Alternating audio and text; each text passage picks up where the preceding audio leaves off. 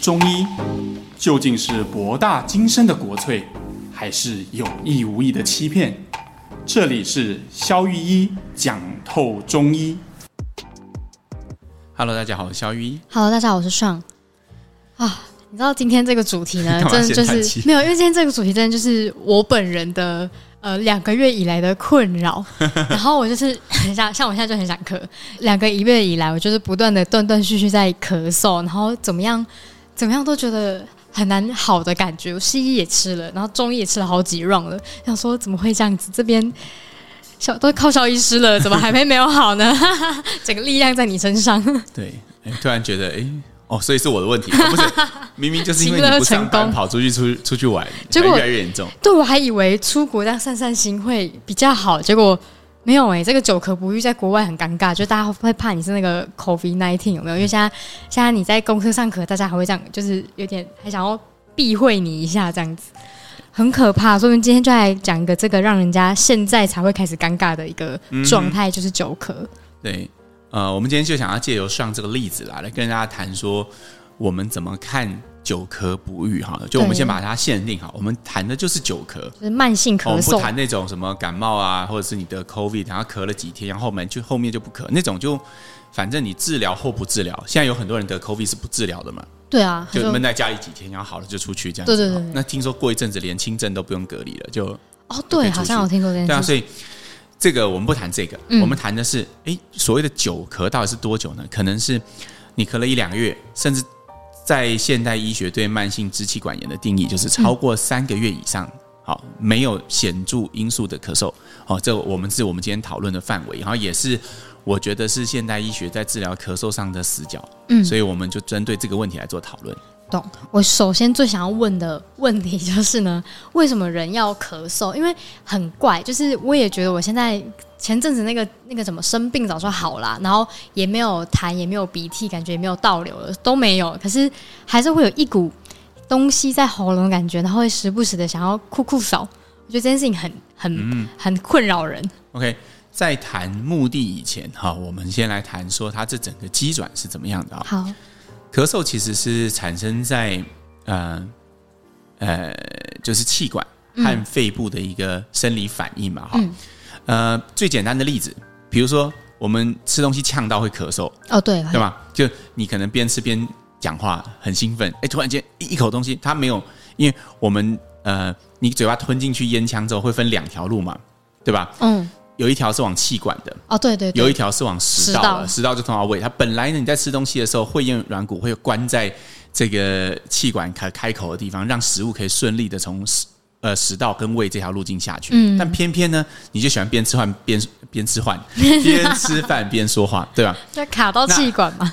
边吃饭边说话，我们要呃我们要发出声音的时候，我们就要走走气管这条路线嘛，因为声带是长在这条路线上。嗯，对，我们是经由通过的。气体去震动声带发出声音的，嗯，所以你就会造成两条开孔，它必须很快速的调节。一下你要吃饭，一下你要咀嚼，一下哦很容易打结。说话对，然后这时候会厌软骨突然间来不及，哇，糟糕，一颗胡椒粒就冲到气管口。OK，这时候你就开始觉得哦，满脸通红，想要咳嗽。嗯，所以咳嗽其实是一种什么样的反应？就是当有异物啊，就不是正常的东西，不是非空气的东西，嗯，经过了我们的气管。这个时候，里面的纤毛就是你的第一线的战士，然后就气管内部有一些，你可以想象成像大肠绒毛一样 长长的东西，画面一样。对对对，它会摆动，它的目的，然后造成咳嗽，它的目的就是要把这个东西，把这个胡椒粒驱逐出境。哦，OK，那当然，如果你真的是一粒胡椒粒，那当然就比较简单嘛，你咳两下。就出来了，哎，对对对，就 OK 了嘛，就喘过气来，然后就可以继续吃边边说话。哈。但但呃，如果今天是个感冒，里面来的东西是病毒或者是细菌，可能就没有那么简单了。哦，你是说会有痰之类的吗？对啊，因为呃，第一他们人数比较多嘛，哦、一粒胡椒粒就是把它打发出去就好了嘛。但但病毒都是一连串进来的嘛。嗯，对。好，所以。这个两军就在交战很久，好，嗯、那再来纤毛跟纤毛之间是有空隙的，所以病毒很小，哦、它有可能会从纤毛之中下去，嗯，所以这时候纤毛大军就产生了另外一种这个应对方式，就是我们会产生痰液，嗯，那痰液呢这种黏黏滑滑的东西，它就可以把这个病毒黏住或细菌黏住。哇，还有好有效用的方式。对对对，那再来就可以把痰整块整块的吐出去，这会增加我们的清除率嘛。就是病毒和细菌排出人体的这个效率会增加。那我突然好奇，想问一个问题：很多人都比如说想要吐痰，比如在公车上有痰，然后没有没有办法吐嘛？它吞下去是可以的吗？其实也没关系啊，就换条路嘛。哦，就是你从气管出来再吃进胃里就而已啊，其实不会怎么样。哦，好好。对啊，那其实不会怎么样，那胃酸会解决它嘛。哦，好好。所以不管哪一种路径，其实它就是把呃病原体清除出上呼吸道的一种。嗯手段，嗯，所以回到刚刚上提的那个很好的问题，就是咳嗽为什么要咳嗽？人体为什么需要咳嗽？我们就是为了排出异物，嗯，好，或者是消灭病原体、清除病原体，把病原体从上呼吸道清除出去。懂？那为什么就是像我前阵子啊，因为太常咳了，我想说想要自己急救一下，所以我就跑去药局买那个止咳喷剂，喷起来哦，一瞬间很爽啊，就是凉凉的。然后那时候觉得好像有用个三秒，然后大概十分钟不用，我就五分钟过后就开始很想继续咳。就是止咳喷剂它为什么我我感觉可能有些人有效啦，可是我自己是没有用，所以很想问为什么到底它有可能没有用？嗯。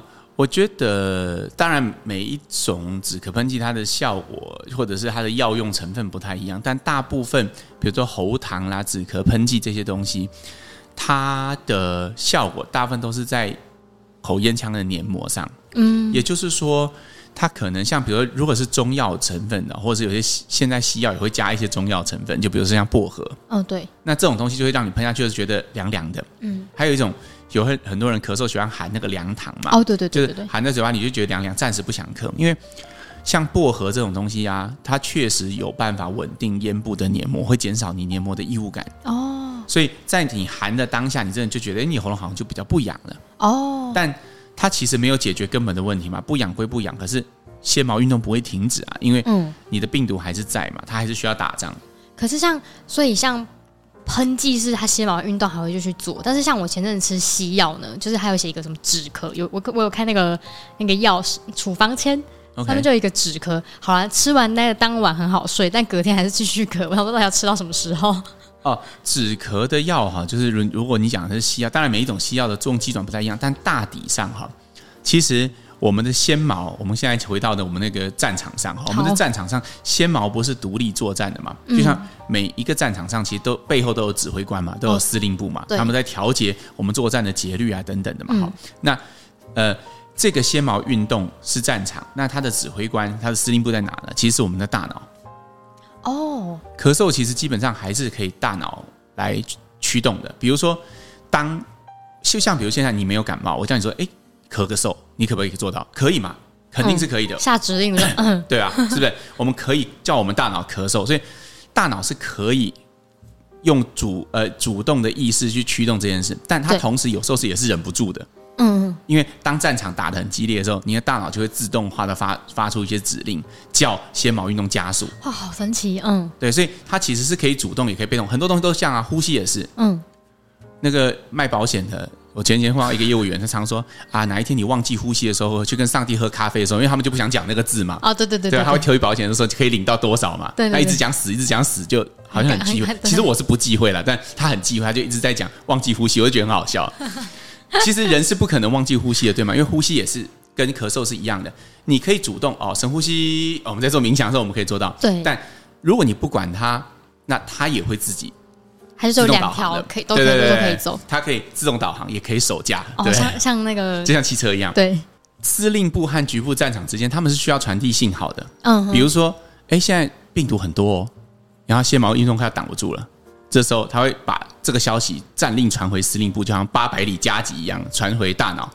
大脑接到这个指令说：“不行，加紧分泌痰液，咳嗽又必须要增加，不然我们会输这场仗啊！赶快咳，不然我们会失掉这关口，它直接往肺部冲啊！哦，这好危险。对啊，所以他就会开始加剧他的症状，哎，痰液变得更多，他你主观上觉得哦，今天怎么那么累？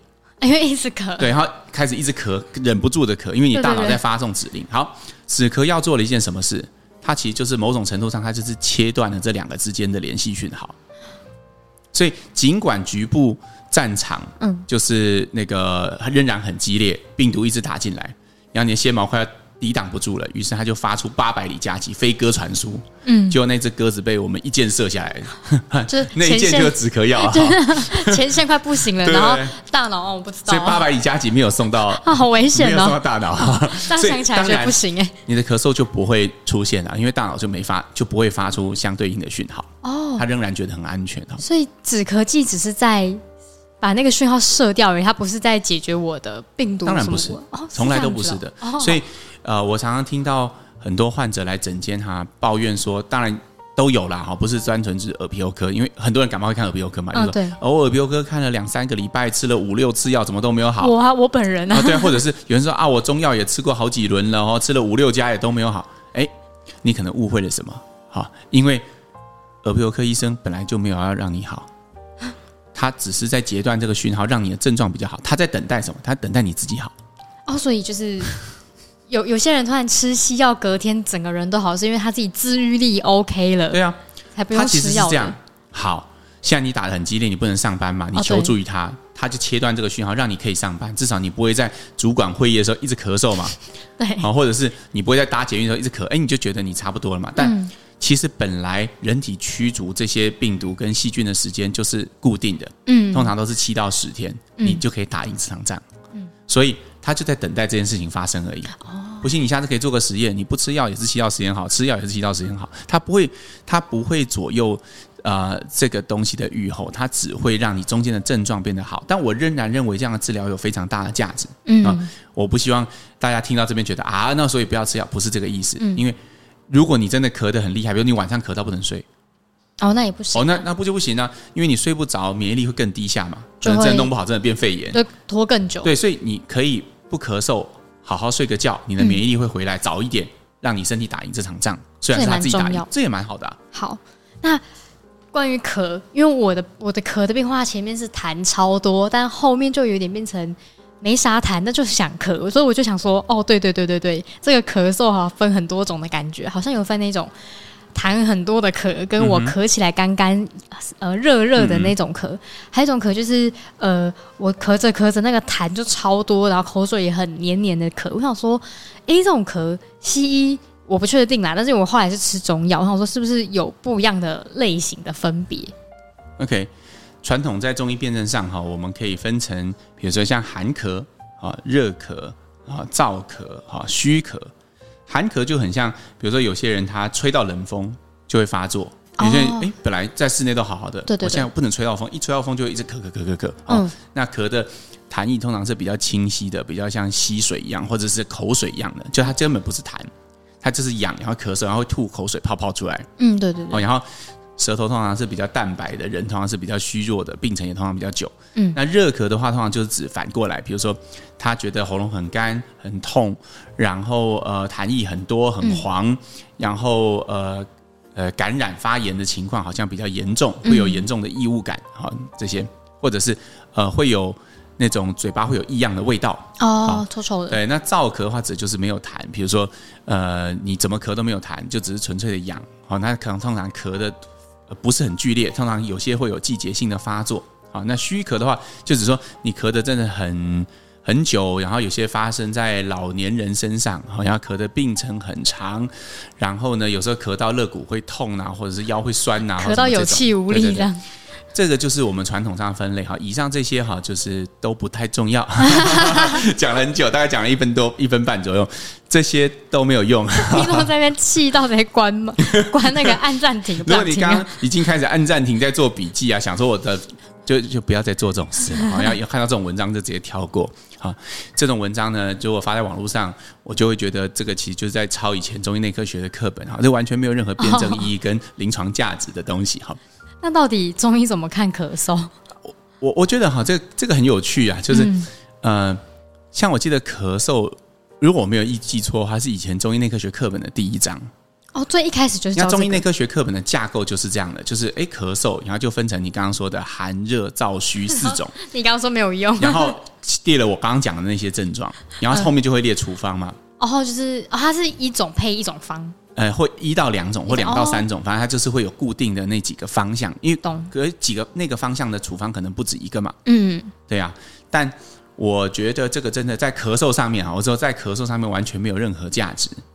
你是说，假设这个课本写什么含含咳对 A B C D 药，可是其实实际上开不一定那么的有用。呃，不是，我指的是这个分型本身就没有价值。哦、就比如说，好哦，呃呃，痰是黄色的，就是热咳；哦，痰是白色的，啊、泡泡水水就是寒咳。哦，所以寒咳就用小青龙汤，热咳就用麻杏，这个完全没有任何价值。哦、就如果你呃，如果你是一般民众，嗯，我非常不鼓励你看着这个这种 table，然后就自己去选择药，因为有些你呃，有些中医师他抄把这些文章抄出来之后，他最后会给一个。饮食建议嘛，因为他不会给你药嘛，对，所以他可能就建议你热咳的时候就是喝什么冰糖炖梨啊，哈。那如果寒咳的话，就要喝什么红姜水啊，或者是什么姜汤茶。那如果是燥咳的话，就可以吃一点什么，反正这个都是类似的东西。我指的就是这一套东西，我没有说它错，它是很美的中医文化，展示中国文化的一种对称跟哲学，但只是临床上没有什么效而已。好。就这个当当做文化脉络来看是值得欣赏的，就可能看文物一样，但实际上没有任何临床价值哈。就是呃，原则上绝对没有任何一个单一的指标可以告诉你你到底是哪一种咳需要用什么药。嗯，啊，如果你对这个观点觉得，哎呦，我今天第一天听到这个观点，其实如果你是我们老听众，你应该对我的观点不熟，呃，很熟悉啦。对。但如果你是第一天听这个节目，你觉得一时间难以接受哈？你可以去翻翻我们粉丝页上面上次我们做的直播哦。对，我们提到那个很特别的那个，我们在讲一个，COVID nineteen 丧失味嗅觉之后的后遗症，然后我们用一个治疗心悸的处方去治疗它。对啊，这个就是我常在主张的，就是我们会用所有的方看所有的病。嗯，好，第二句话就是我们会退一步去看这个人，而不是只看这个病，就是会宏观一点的在看待这件事情。比如说，你盯着他的咳嗽看。通常那样的医生会问出什么样的问题呢？他会问：呃，你的咳嗽咳多久啦？痰是黄的还是白的？好像在看什么时候咳呢？早早咳还是晚咳？我不客气的说，这样跟西医到底差别在哪？西呃，就咳嗽之后，哎，他可能给呃西医可能会给 codeine 加 ambrosol，就一个是呃止咳药，另外一个是化痰药。嗯，那你的处方呢？就是呃，可能就是麻杏甘石汤合上杏苏散。那我觉得本质上没有差异啊，你只是把媒材换了，你底层的思维其实一点都不中医啊。嗯，这样的中医哪是中医呢？重点是你，你退一步看这个人的时候，你会发现，诶，他除了咳嗽之外，他有没有其他的表征？哦，比如说我举个例子哈，之前有一个贝贝，他咳了两三年，很久诶，咳嗽会咳两三年哦，其实不止哦，应该是五到十年，非常久，因为他一直觉得他是烟咳。他觉得没救了，然后西也是跟他这样讲的，反正咳嗽没办法，就是因为你已经抽二十年了，你现在虽然戒烟，但是就是气管已经坏掉了，所以反正就是会这样咳。嗯，他就一直觉得很困扰，可是没有办法。好，这个患者已经毕业，这贝贝已经毕业，他是我一个老患者的爸爸。哦，他是他痊愈。对对对，然后后来我就是一样，我就退一步看，他说他每次咳嗽的时候，他就是会觉得心脏跳很快。哦，他会心悸，就咳到很喘。可西也说，他也跟西医这样讲，西医就说。他、啊、咳嗽，对啊，那、啊、咳嗽本来就很激烈啊。你年纪大了，就是本来就容易喘啊，就好像你运动会喘，他们不觉得这有什么很合理吗？没有问题吗。但我就是抓着这一点，嗯，我就开了那个上次我们直播讲的那个炙甘草汤，它是治疗心悸的处方，一点跟咳嗽没有关系。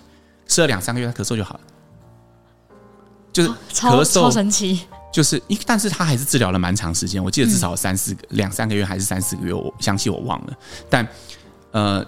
因为他的咳嗽，我就一直跟他讲，是来自于心脏的，嗯，他并不是肺部的问题，所以他吃补心脏药，自然而然他心脏的能力增强，他就不咳了。就是心脏使他咳嗽哦。对，中间的连接也许不是这么重要，但最重要的事情是我们退一步看了这一件事情，我们抓到其他症状，对吗？那还有，比如说像最近这种 COVID 也很多，比如说，哎，有些人说啊，医生，我已经咳了一个半月了。为什么我同事都好，我都还没好啊？确诊到现在怎么都还没好？哎，我退一步看，发现什么？别人是看到他的咳嗽，可是我看到他的口臭。哦，口臭。就我就觉得他，哎，我的枕间哈，如果你你是我的患者，最近你看过的话，患者戴口罩对吗？我还闻得到吗？然后我们中间还有一个隔板，对对对，亚克力的。可是有些人的口味可以，口气啊，可以重到，就是他进到那个枕间就会闻到他嘴巴里面的味道。天哪，很严重哎。但是我常跟我的学生讲哈，就看病你必须五感都打开，你不要把你所有专注力都放在咳嗽上，这样你什么都看不见。嗯，你退一步看，你闻到这个味道的时候，你就觉得嗯不太对啊。然后他太太陪他来看嘛，我就问他太太，哎，先生是之前都这样吗？还是确诊之后？他说他确诊之后嘴巴就变特别臭。哦，哎，这显然是一个很重要的指征嘛。对，所以我从他的嘴巴很臭，确诊之后有长湿疹。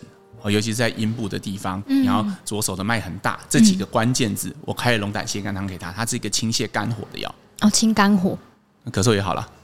哦，那我这种呢？我这种到底是 怎么咳成这样呢？你看好，比如我们举上做例子哈，如果像上之前他在咳嗽初期，我没什么在理他嘛，就是因为我觉得反正年轻人确诊咳嗽很正，我没有确诊，哦，对，这咳嗽感冒很正常，而且他们这个办公室里面大家都在。咳嗽嘛，所以我觉得这就是一个正常的。那别人都好了，我还没好。对，所以我只是依着这个外感的逻辑去给一些处方。嗯、那我也没有特别加什么止咳。后后来就想说不对啦，他中间都已经隔了两个礼拜、三个礼拜，还出国又玩了一个礼拜，回来怎么还在咳？而且跟我说回来就更严重。对，他就觉得哇，在日本的时候很尴尬，那怎么会这样？嗯嗯、后来我就觉得，哎，我们开始进入我们今天谈这个慢性范畴，呃，慢性咳嗽的这个范畴嘛。对。然后我就开始问他。我就发现，哎，它里面吃过药很多轮嘛，对。对，然后我就想说，哎，中西药都吃过很多轮，而且好像吃的时候跟我说，哎，拉肚子都好一点，什么吃的时候也好一点，可是后来又来了，对，这就让我想到金门呐，金金门？什么 什么金门，突然突然挑什么？突然突然在离岛吗？就是大家都知道金门的那个菜刀很有名嘛，哦，对，因为以前那个打仗的那个做的，那个炮战的时候，他们就会中共就会射一大堆。炮弹过来嘛，哈、嗯，对。但其实那个时候的状态是这样，听说他们都打三天，然后就休息两天，而且都是固定时间在打，一三五打，就二四六就不打。为什么这样？哦、因为那个时候的情势跟氛围是，其实两岸已经不想打仗了，甚至在不打的那一天，金门跟厦门是会互相贸易的。其实现在也是这样了哈。那但是呃，上面又说要打嘛，所以我们要打个样子，哦、所以就就就约好时间打，这样就不会有什么伤亡啊，装忙哈。那其实上了身体就发生类似像现在这种状态，就是说，其实病毒没有被完全清除啊。嗯，他感冒到现在一个多月，病毒没有被完全清除，但是他的免疫就是要打不打，好像在交差一样，所以偶尔就咳一下，呃，这一阵子就好一点，再咳一下，对，好一点，一阵一阵的，一阵一阵。那我就有一个想法，哎，我退一步看他整个人，我就问他说，哎，会不会很累啊？好，会不会很疲倦？嗯，然后脉是不是很弱？哎，这些要件让我。探测到他的免疫很懒惰啊，就要打不打了，没什么没什么战斗力。对，那我的策略就反而是反过来，我就不去止咳，不去消炎，我给了麻黄附子细辛汤。我的目的是要让他的免疫力重新活过来，他是个免疫的兴奋剂。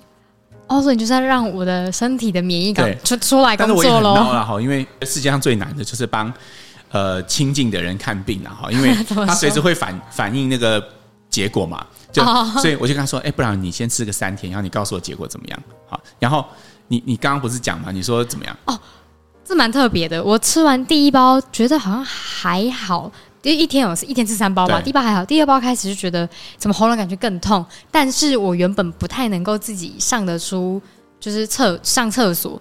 就是打好，对，就是因为没有力气，我也不知道为什么，就是因为我前面吃黄，因为黄，嗯、因为你要那种休假做，然后前面给黄医师，看黄医师的做法会倾向让我先把毒排掉，嗯、所以我那时候吃他药就狂拉，然后我就觉得哦，拉的时候就神清气爽嘛。嗯、然后那时候吃了第二包开始，我就发现，哎，我前面不吃，后来没吃就没办法自己上厕所，然后吃了第二包可以自己上厕所，嗯、然后第三包开始吃下去都 OK 嘛，但是喉咙越来越痛，就一路喉咙很痛啊。后来因为我药吃完了，然后。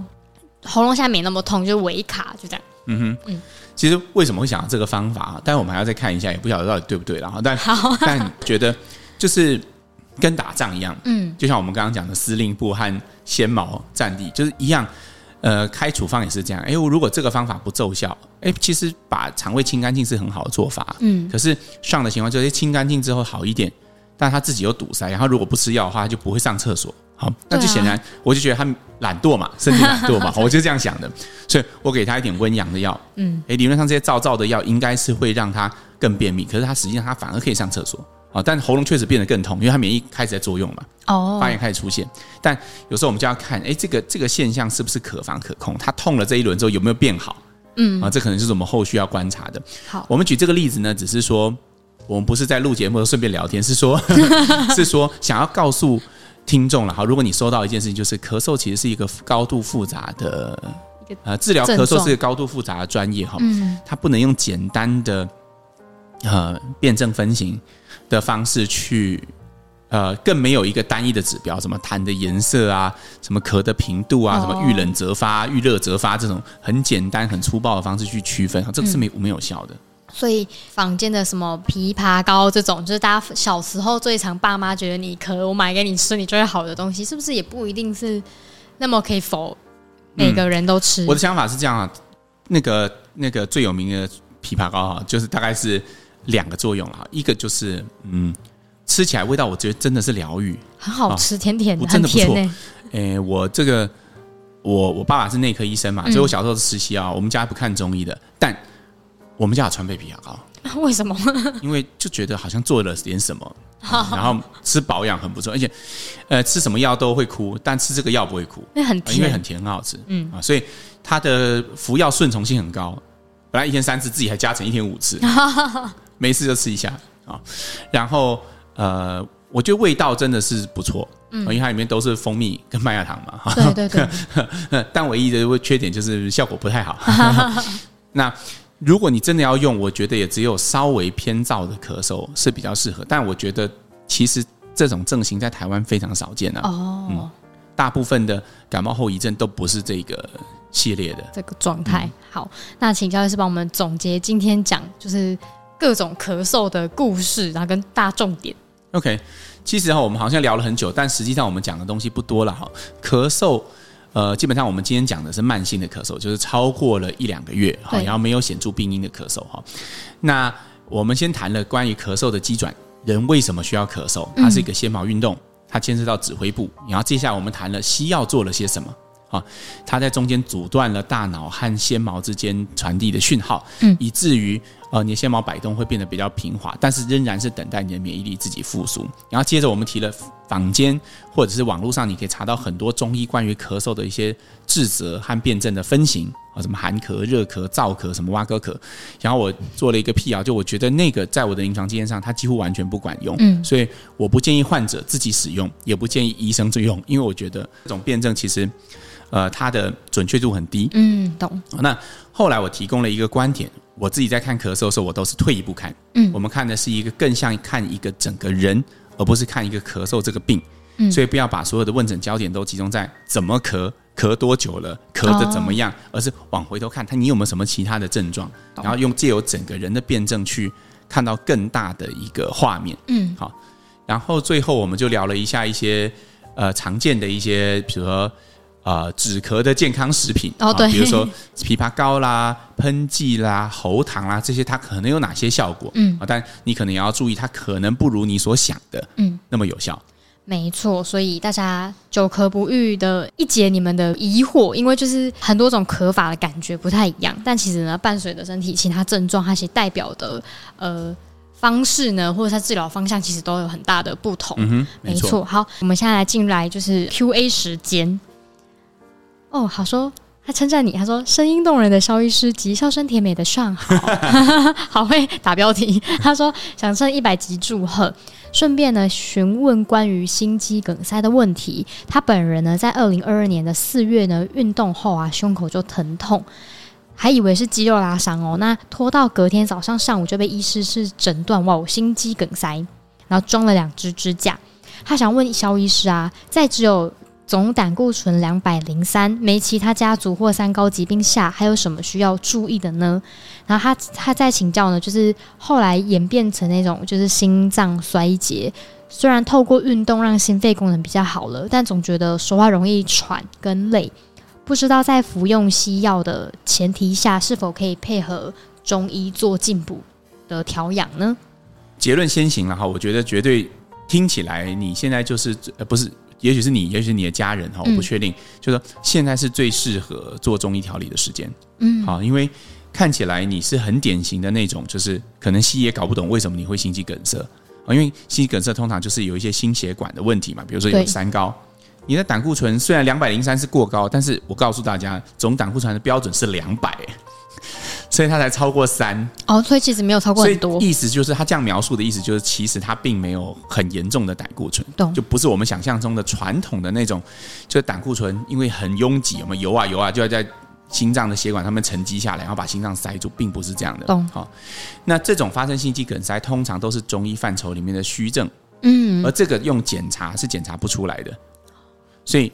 我认为，呃，不论是你还是你的家人，还是你的朋友，哈，现在是最适合中医调理的时间，找一个认识的中医师，他会解决这个喘跟控制它复发的状况。了解，好的，下一则 Q&A，他说谢谢 Sean 跟肖医师的分享，然后很喜欢我们的 Podcast，尤其是呢，肖医师结合医学跟心理方面，像是头痛跟失败这两集，让独自在海外工作的他听了更懂得怎么样好好照顾自己的身心灵。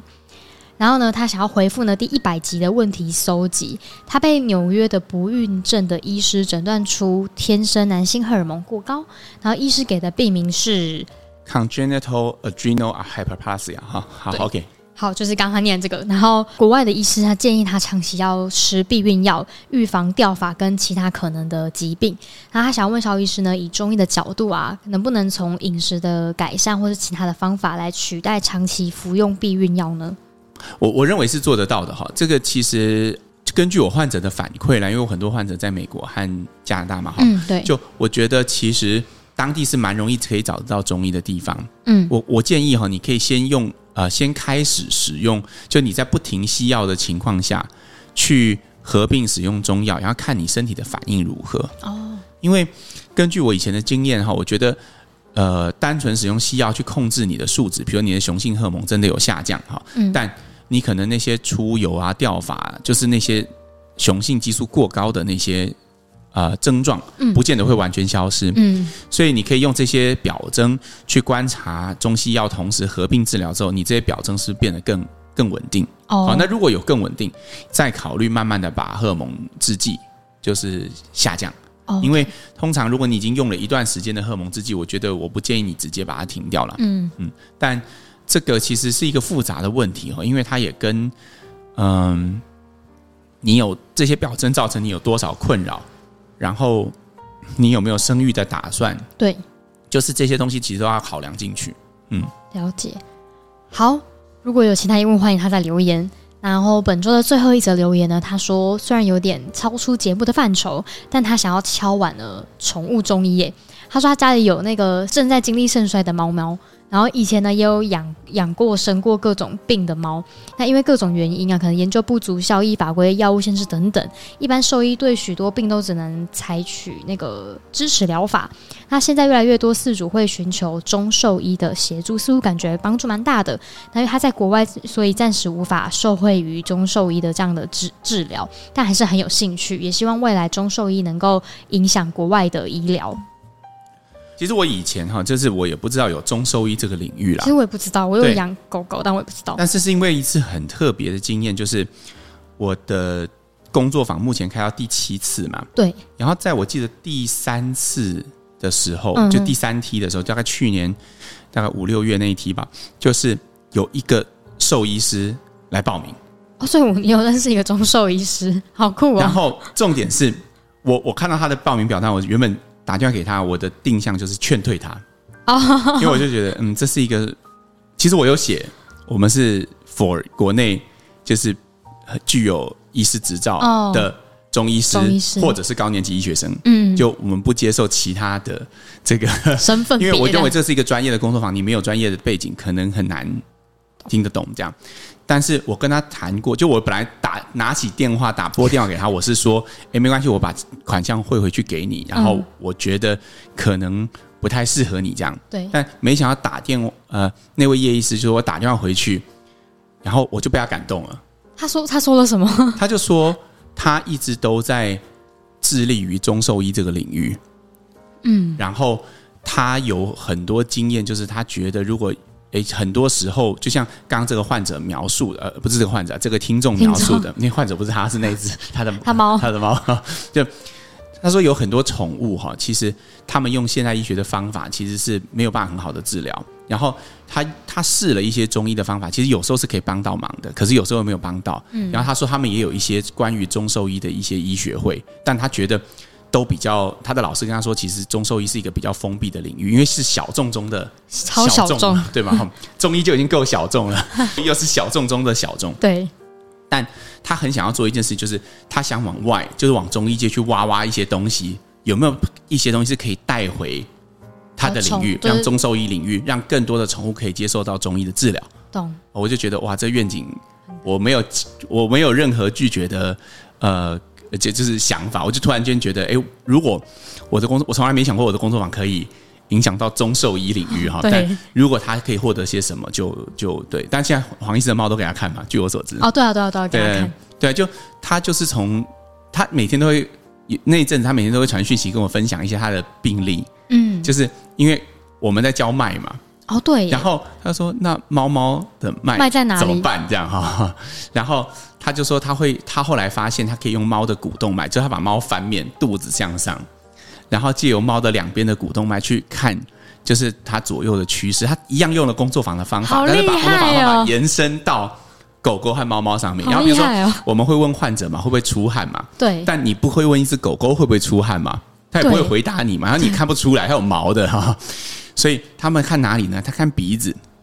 哦，会不会水水？狗狗的鼻子哈，你摸过去，如果它是湿润的，就代表它是有汗的；但如果说它是它是比较干的，那就代表是无汗的。哦，就他他自己做了很多的研究去连接，呃，我们怎么看人，然后他自己把它 transfer 这一套技术到，呃，所以所以我觉得这个听众留言借由这个分享，我突然想到这件事，就我觉得，嗯、呃，我也很希望，就他刚刚其实不是个问题嘛，他是说希望嘛，有这个期待，我也其实也蛮期待这件事发生，就是在啊。呃不同的细分领域上，可以看到中医在他那边，就是那那个领域的应用，我觉得是一件很令人欣喜、也令人很期待的事情。要不要找他 feature 一集？哎、欸，其实可以，我可以找那个叶医师，对，我们来谈一下这件事情，蛮有趣，也蛮有意义的。嗯哼，好哟，好、啊，这位听众可以期待一下，我们来发出一个邀约。对对对对对，好，那我们就期待呢，就钟硕一来跟我们聊狗狗、猫猫快乐的事情。好，那我们本周的节目就到这边，我们下次见了，拜拜拜。